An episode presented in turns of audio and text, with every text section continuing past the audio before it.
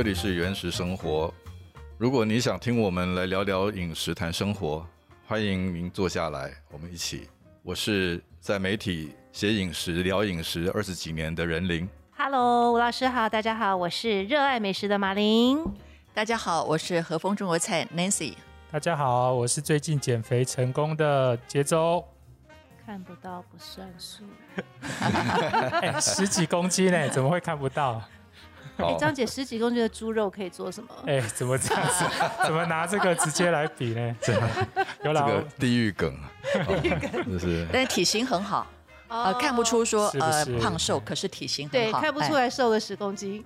因为我跟张姐接触的时候，已经是差不多对，就是瘦十公斤了，就是、对好好好棒。对，很很厉害。但这不是今天的主题啦。好好今天的主题是今天主题是护国神餐啊。就大家只听过护国神山，可能没听过护国神餐啊，嗯餐饮的餐啊。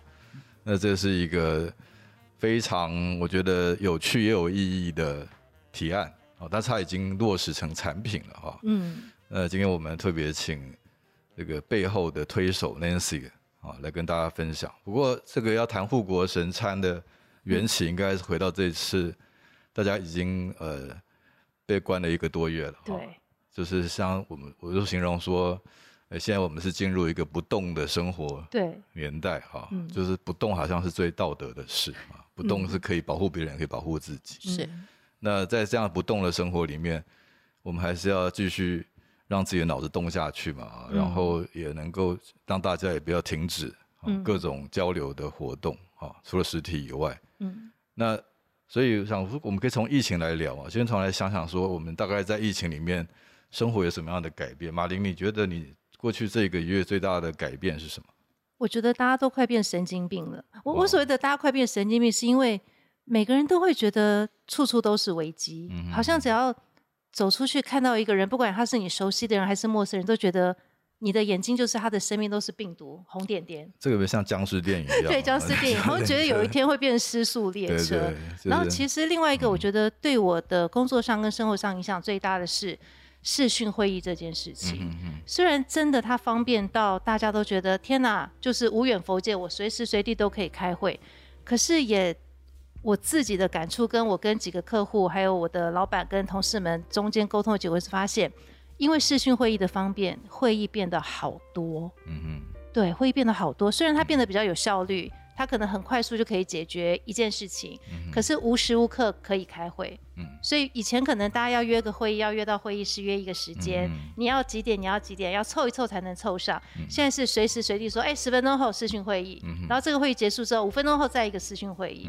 以前一天可能四个会议就满了，现在可以排到十个会议。嗯对对我觉得有点恐怖，是。会有点视讯会议恐惧症的。是是对。那 Nancy，你才从呃经营餐厅的业者的角度看，你的生活怎么样改变？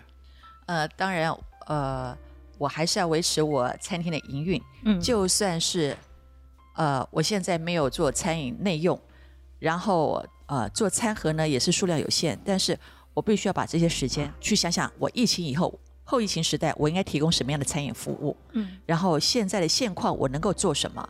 所以我必须，其实这段时间对我来讲是一个很好的一个反省，嗯一个改变，一个进修。然后我也发现每一个人都突然之间都变成大主厨了，不管好不好吃，先抛上去再说，先来一个试吃那种感觉啊。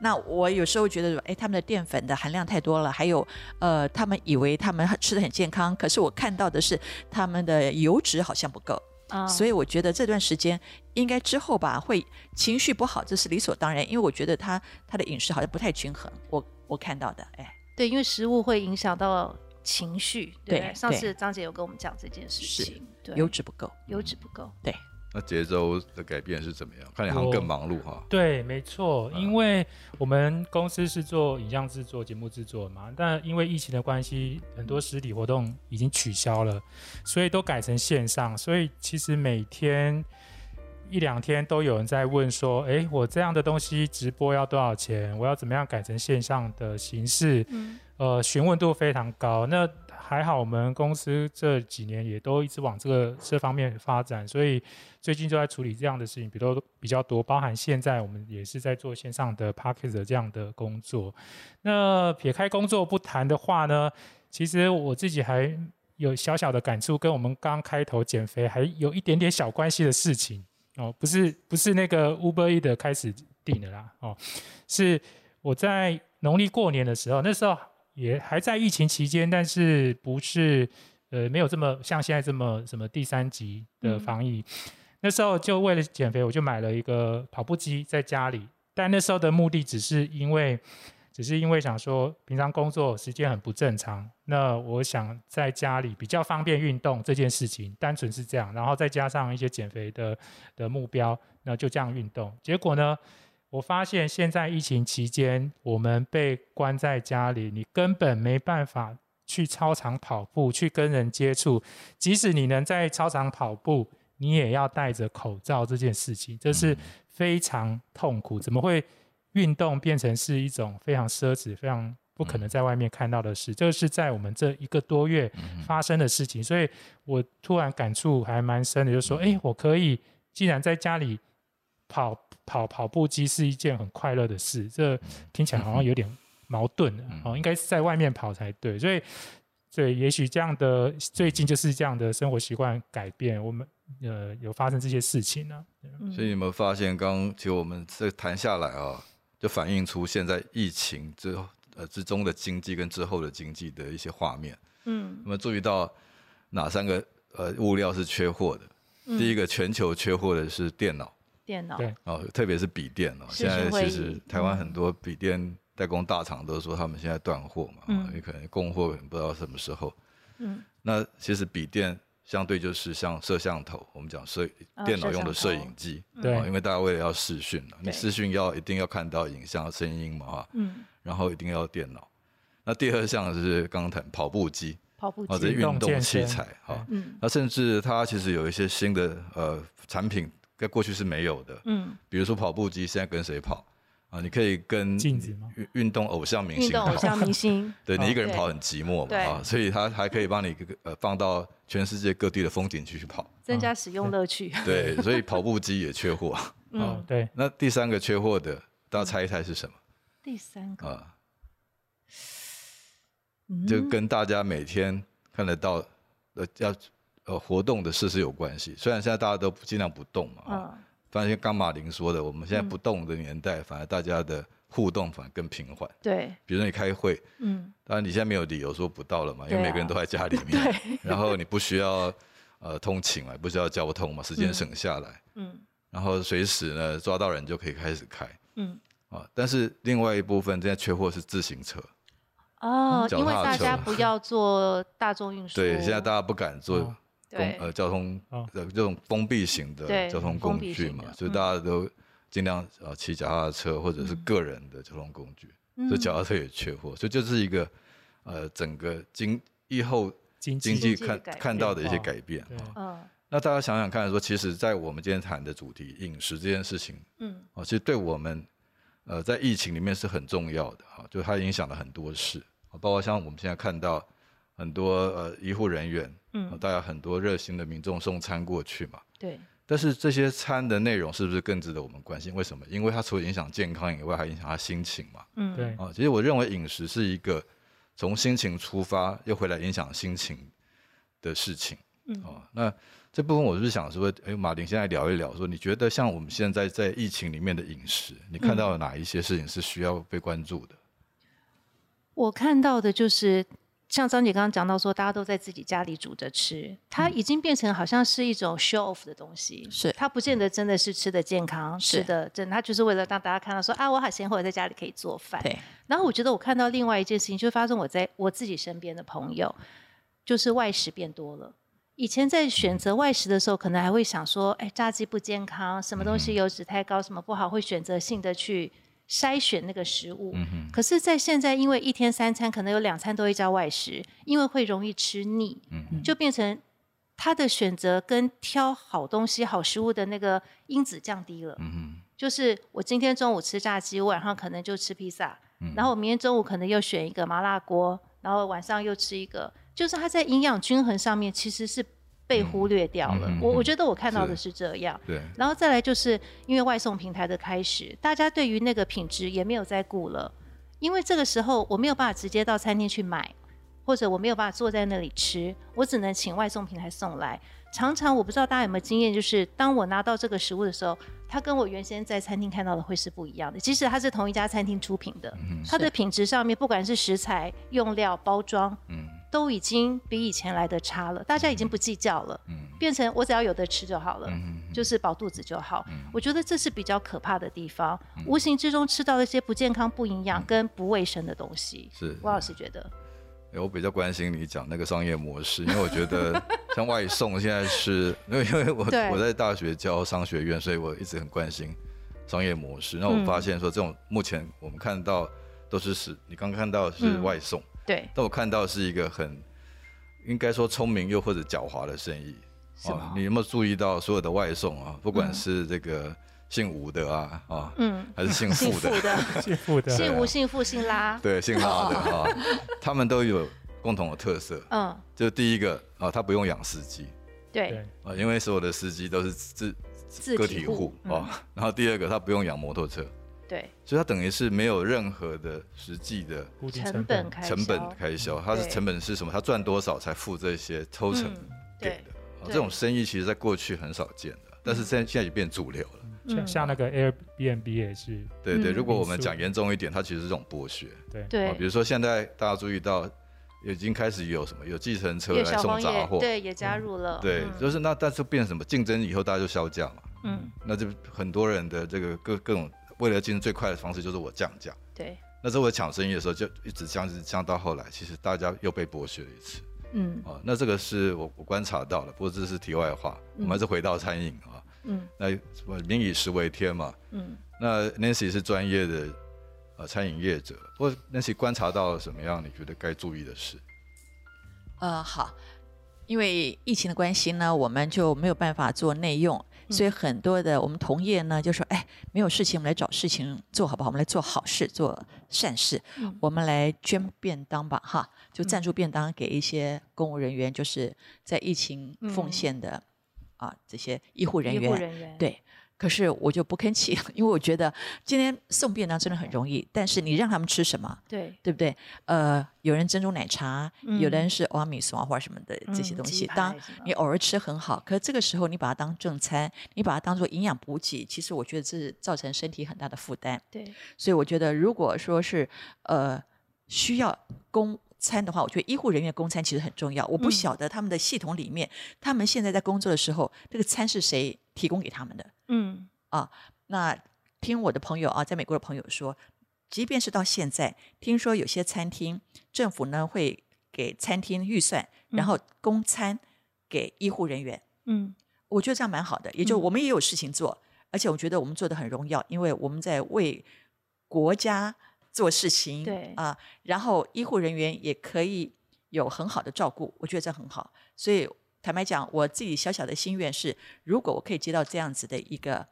呃是饮食工程的话，我嗯会觉得很棒。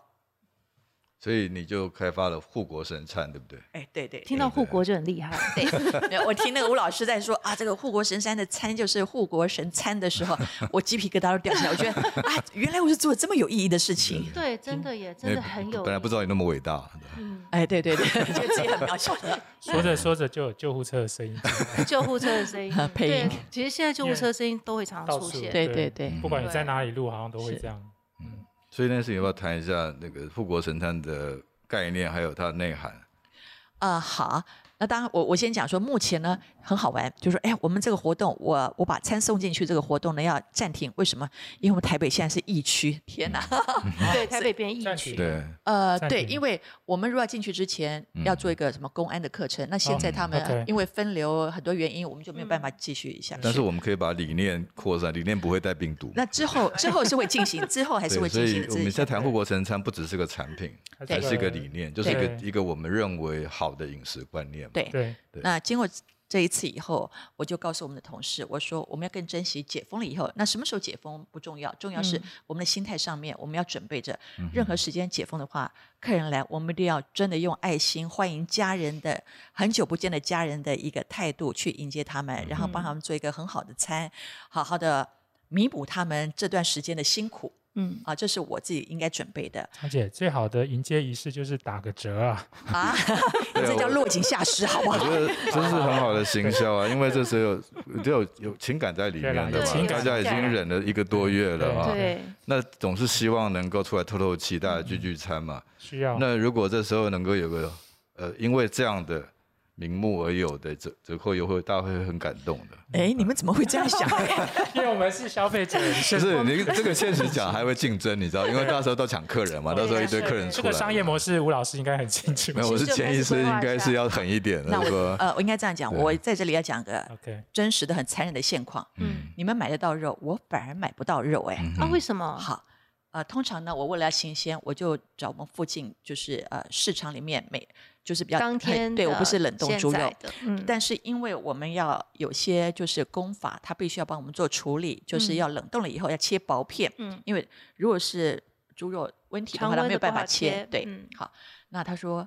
呃，张小姐，抱歉啊，这段时间呢，我们的销量非常大，所以猪肉也来不及涨价了。冷冻，，对，来不及冷冻了，所以对不起，你的产品要冷冻的就没有。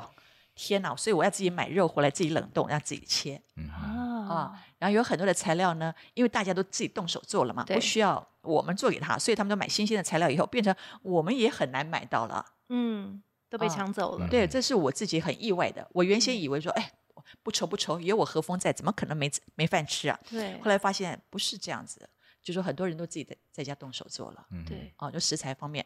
那如果我哦，我再讲一个小插曲好了。呃，在去年的时候，我女儿在北京工作，嗯，然后她有一天打电话给我说：“妈妈怎么办？怎么办？我下班以后，我到超市，超市全部被扫空了，都没有东西可以买了。”那她会紧张。那这个时候我在台湾，我心里想，我怎么样去安抚我女儿那个紧绷的哎焦虑？嗯我说不担心，不担心，他们抢的都是淀粉，都是泡面，都是面包、吐司，那个没有关系，让他们抢吧。嗯，你就是沿着他们那个呃墙边的冰箱、冷藏冰箱，有鸡蛋买鸡蛋，有乳酪买乳酪，嗯有泡菜，有发酵的食物，就是买冷藏里呃，就说冰箱里面的东西、嗯啊啊，当然就包括料理包、冷冻包都可以。我们不需要去抢泡面，不需要抢奶那些不健康的食物，淀粉类的东西。嗯对对对，这个是呃，就是安慰他。还有不要忘记的，随身要有好的盐，也就是说，在饮食这方面，我希望透过这样的疫情，我们重新去思考，我们吃东西不是什么好吃与不好吃，应该是嗯这些东西对我们身体是不是真的需要？所以我们应该随时观念里面要有这个食物它是属于蛋白质。还是膳食纤维、植化素，还是矿物质、油脂？我们随时在吃东西的时候，我希望从现在开始建立起来。嗯那这样的话，你就不会乱吃、盲目的吃，嗯你会觉得，嗯，今天我好像我蛋白质吃的不够多，所以我们要多吃一些什么什么什么东西。也就是说，重新在这个时候，食物饮食教育现在开始刚刚好。嗯，我觉得是现在的需求，现在做，现在切入应该很漂亮吧？我想，对，我觉得饮食教育跟购物原则一样，我是想要还是需要，但是现在其实最我们最值得观观察的是几个重点，就是这些在疫情里面维护我们安全的，嗯甚至持续让我们经济运转的，呃，这些不同岗位上的朋友啊，包括我们甚至每天关在家里面的人，嗯，我们如何用饮食来照顾疫情里面的心情跟健康啊？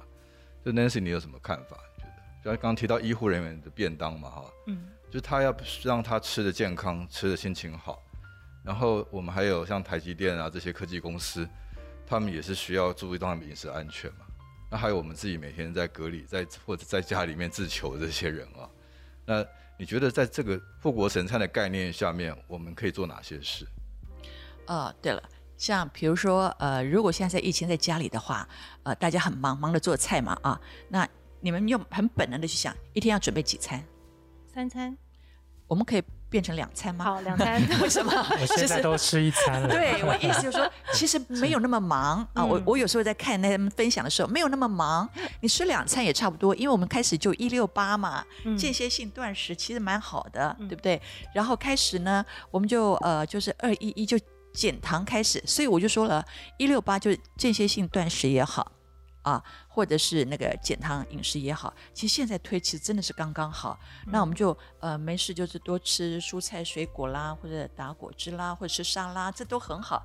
呃，不需要把自己弄那么忙，一天煮三餐，两餐也可以，甚至于一餐更好。一餐吃精致一点。哎，对，吃好一点。对，对，我现在就是这样啊，超前部署了。对对对。所以又回到我刚刚那个减十公斤的话题了。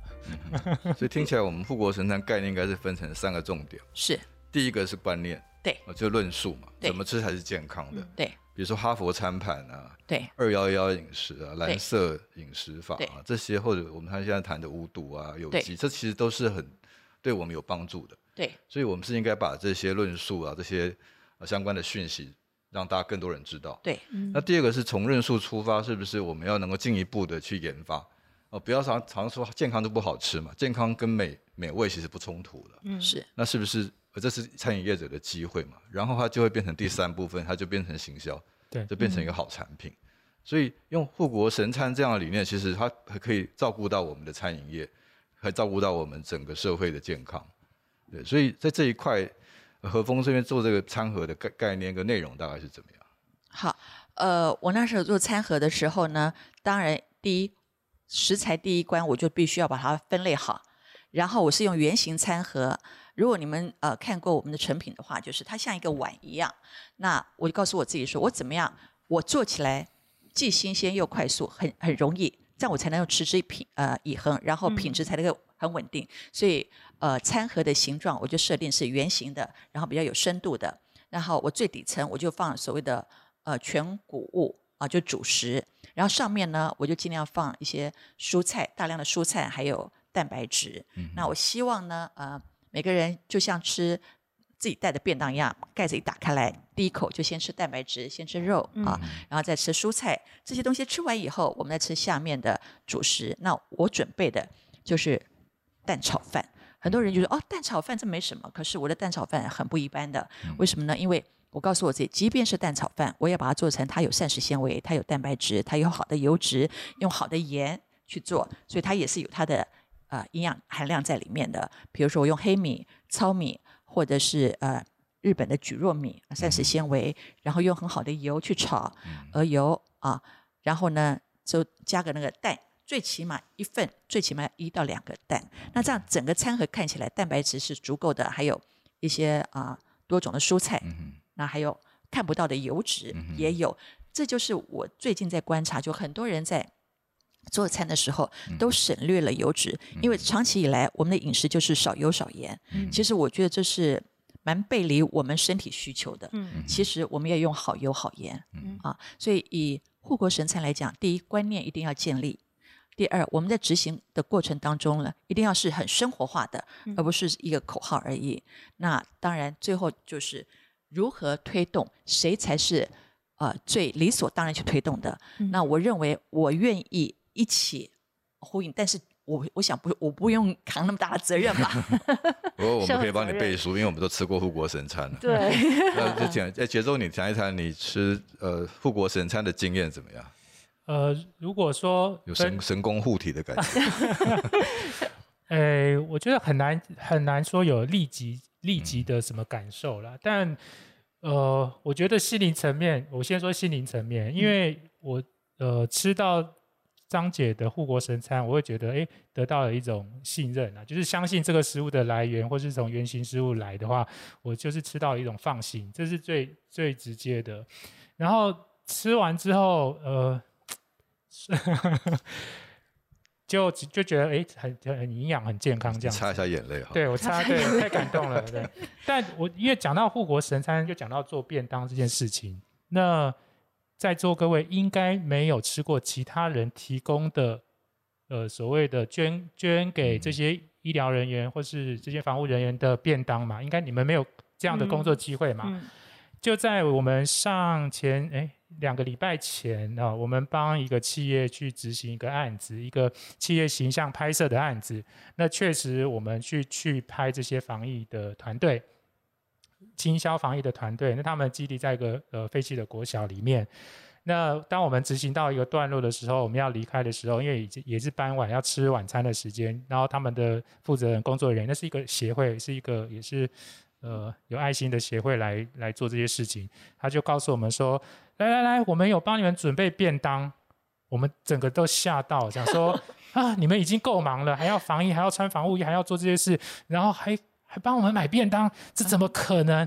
我们就又感动，但也也会有点小担心了。当然，吃的东西绝对会有一定的防护，他们本身就有一定的防护。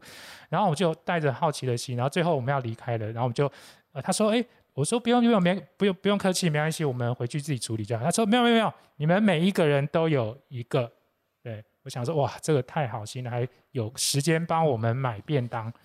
一拿到之后，好，原来这个东西确实是某家餐饮业捐赠的便当，就是固定捐赠给防疫人员用。对，而且是非常知名的餐厅。我当时还有把照片拍下来。他取了一个还蛮不错的，他就他的便当餐盒叫做“想带走”，然后他写说。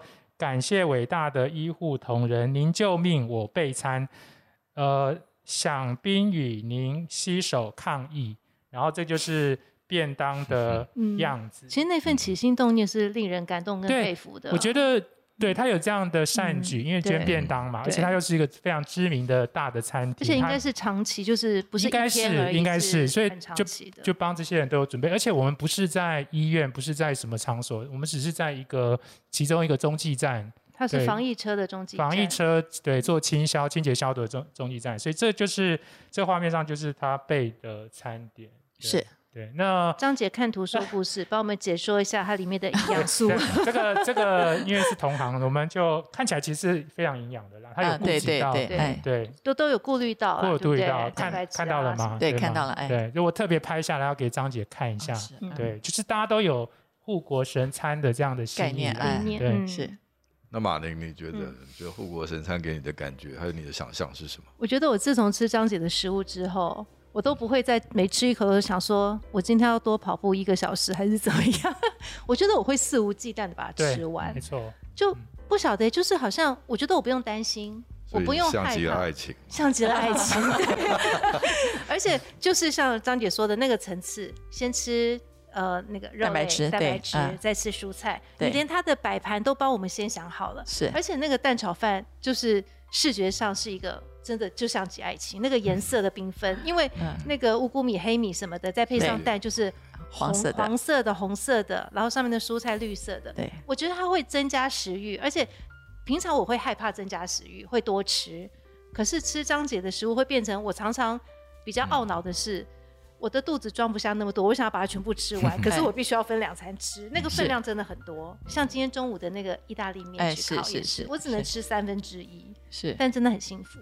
啊，是你放心，我我的餐呢，即便冷了吃都好吃。对，哎，这这我有很深刻的感受。嗯，因为我觉得现在啊，要吃到容易饿的食物越来越难，因为我们的食物加工的太严重，对，天然的比例越来越少，所以我们人其实本身的身体就是要吃天然的食物嘛，这是我们原始生活的主张啊。对，就回到原形、原味、原心哦，食物对我们本来意义是什么啊？绝对不只是吃饱而已。食物其实是在疗愈我们情绪、沟通情感，嗯，甚至是增加我们心智很重要的一个媒介哈。对，这个以后以下省略两千字。那但是在现在来看，最基础的就是说吃了会饿的感觉，其实越来越没有。对，我大家想想看，因为我们所吃的食材里面越越来越多人工添加物，嗯，那这是我们在在呼吁说原始要回到食物的原来的那个样子，嗯啊，所以但是你觉得说在护国神餐。这件事情推到现在，你的感受怎么样？呃，这是一项工程哦。呃，它不是一个短暂的活动，嗯，啊，一个花絮不是，它就是一个工程，它必须要念兹在兹，就是要做饮食教育，嗯，一定要有，嗯，呃，它不是一个口号，嗯嗯，啊，所以说从哪里开始？其实你知道吗？曾经有人找我说，除了做团膳之外，说，哎，我们去做月子餐，我们去做长照，呃，我讲的比较坦白一点，我宁可做。呃，小学生的营养午餐，或者是做月子中心，因为我可以从小我就给他们个观念，除了我准备吃，他只是到最后哦吃，但是我觉得观念的建立比较重要。那我最有兴趣的是做月子餐，为什么呢？因为呃，我要他们做完月子以后，还是身材体型很好，而且情绪很好。还有在这过程当中呢，我可以放一些所呃比较新的功能性的喂教影片，让他知道怎么样去喂他的孩子，准帮家人呃准备那一些餐。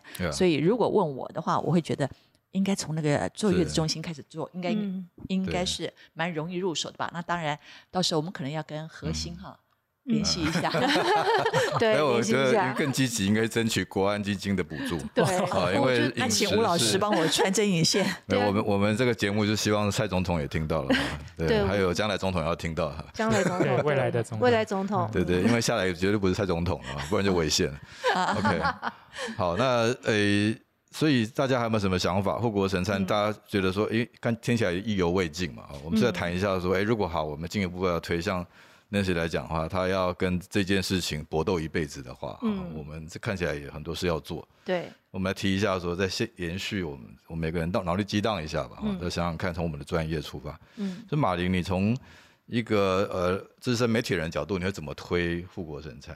我觉得真的就像刚张姐刚刚提到的，我们这是一个长期抗战的事情，因为不是真的靠。几篇报道或者是几几个演说就可以让大家去理解到这件事，大家只会觉得 我没有，我只是说我是说靠吴老师一个力量真的不够，我觉得是没有，我知道你要多写，好吧？对，请多写一点，要多讲一点，对，因为我觉得大家真的太容易忽略掉这件事情，因为它是我们日常生活中太容易发生跟随时随地发生的事情。那要从小的观念去养成，我觉得就是要从。学校营养午餐、月子中心开始，因为我觉得家庭教育跟学校教育它是并行的。从月子中心开始的好处是，它可以从母体、从父母亲就带到孩子的身上，孩子从小就可以耳濡目染去被影响到。我觉得这个的长期铺陈是更有效率的。我觉得这两件事情是可以同时进行去走，因为毕竟跟企业的合作，它就是因为企业毕竟就是一个知名的企业，它是已经到了一个层次的，而且它提供给。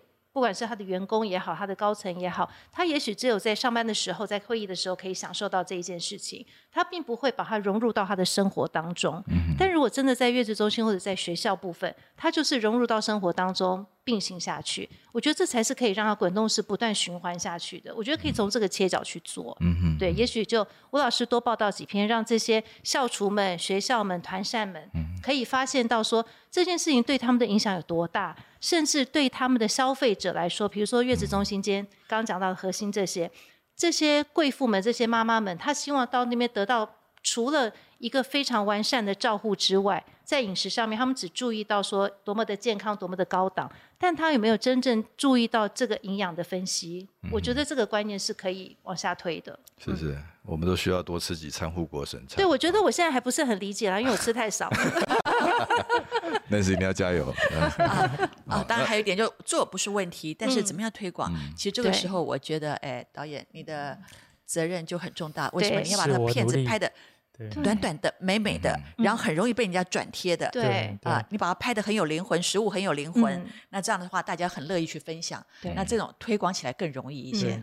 我觉得护国，我们从护国神山到护国神餐这件事情，因为我们也知道我们在讲护国神山其实是某个企业嘛，就是台积电这样知名的企业，但是。它只是感觉是一个企业，可是护国神餐这件事情，它不会只是一个人，它是大家都可以参与的一个有呃符合这样精神的产品出来，食物出来，我觉得这是大家共同的力量，而且就是呃大大家一起努努力呃去找找这样的符合这样的精神的产品出来给大家，我觉得是要长时间推动的，不是只有在疫情期期间来谈这件事情。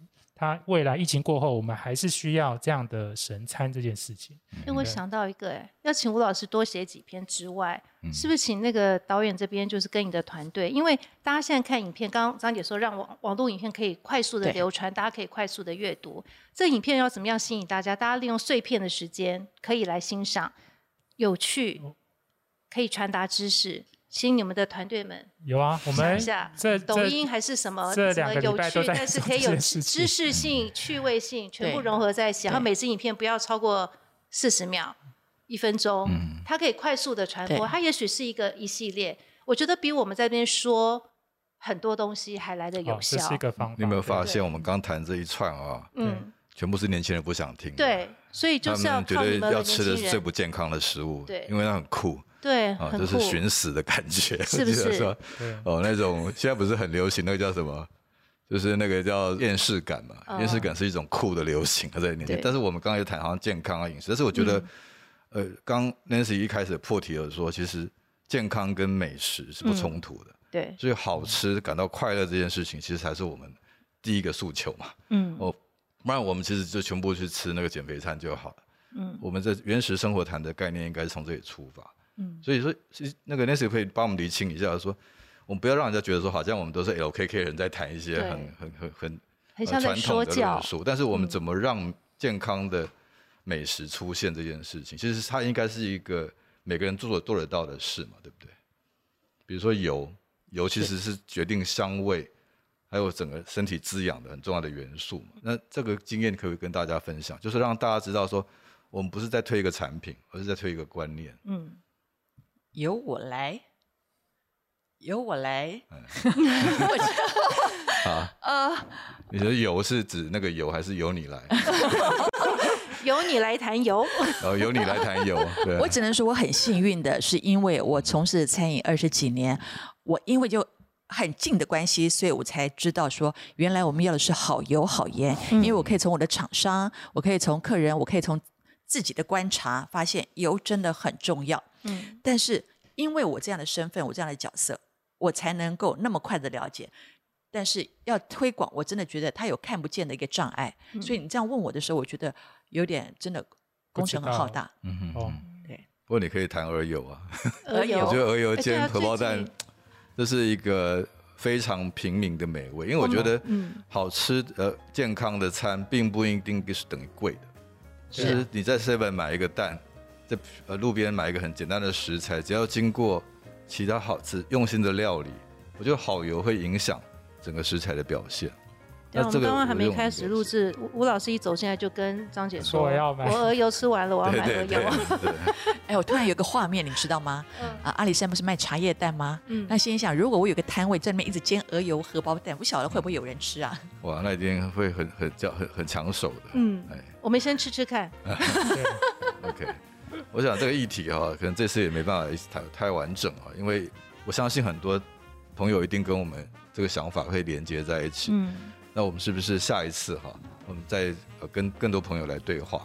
哦，希望护国神餐这个议题开始之后呢，那就像 Nancy 刚刚跟大家分享的，它其实不只是呃一个长期的工作，它其实应该是一个无国界的工作。对哦，我想这个观念应该是从台湾出发啊，就像呃我们常讲那个之前的那那个很流行的啊，就是台湾 can help，就是从台湾出发，嗯把这个理念推广到全世界去。嗯，好，那是不是我们今天就先聊到这里？差不多。好，下次我们继续我们的护国神餐。好啊，越聊越健康。对，下次可能请张姐聊一下什么样的精神是护国神餐的精神，因为我觉得就是可以推广到所有的同业都可以加入这个行列，嗯把这个观念通通带给大家。嗯不好好好好好，嗯好，那我们就下次聊。好，好好，拜拜。好，谢谢，拜拜拜拜拜拜拜。